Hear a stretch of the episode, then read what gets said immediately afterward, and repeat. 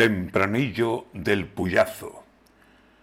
Pues a lo tonto, a lo tonto, y sin formar un escándalo, fueron metiendo subidas y las fuimos aceptando.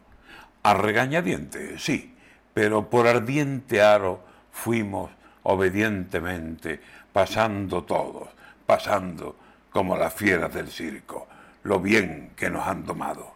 Pero si dolió al principio, el principio no es lo malo es que sin decirnos nada la cosa la van dejando y van pasando los días y nadie dice hasta cuándo van a mantener la puya de los precios.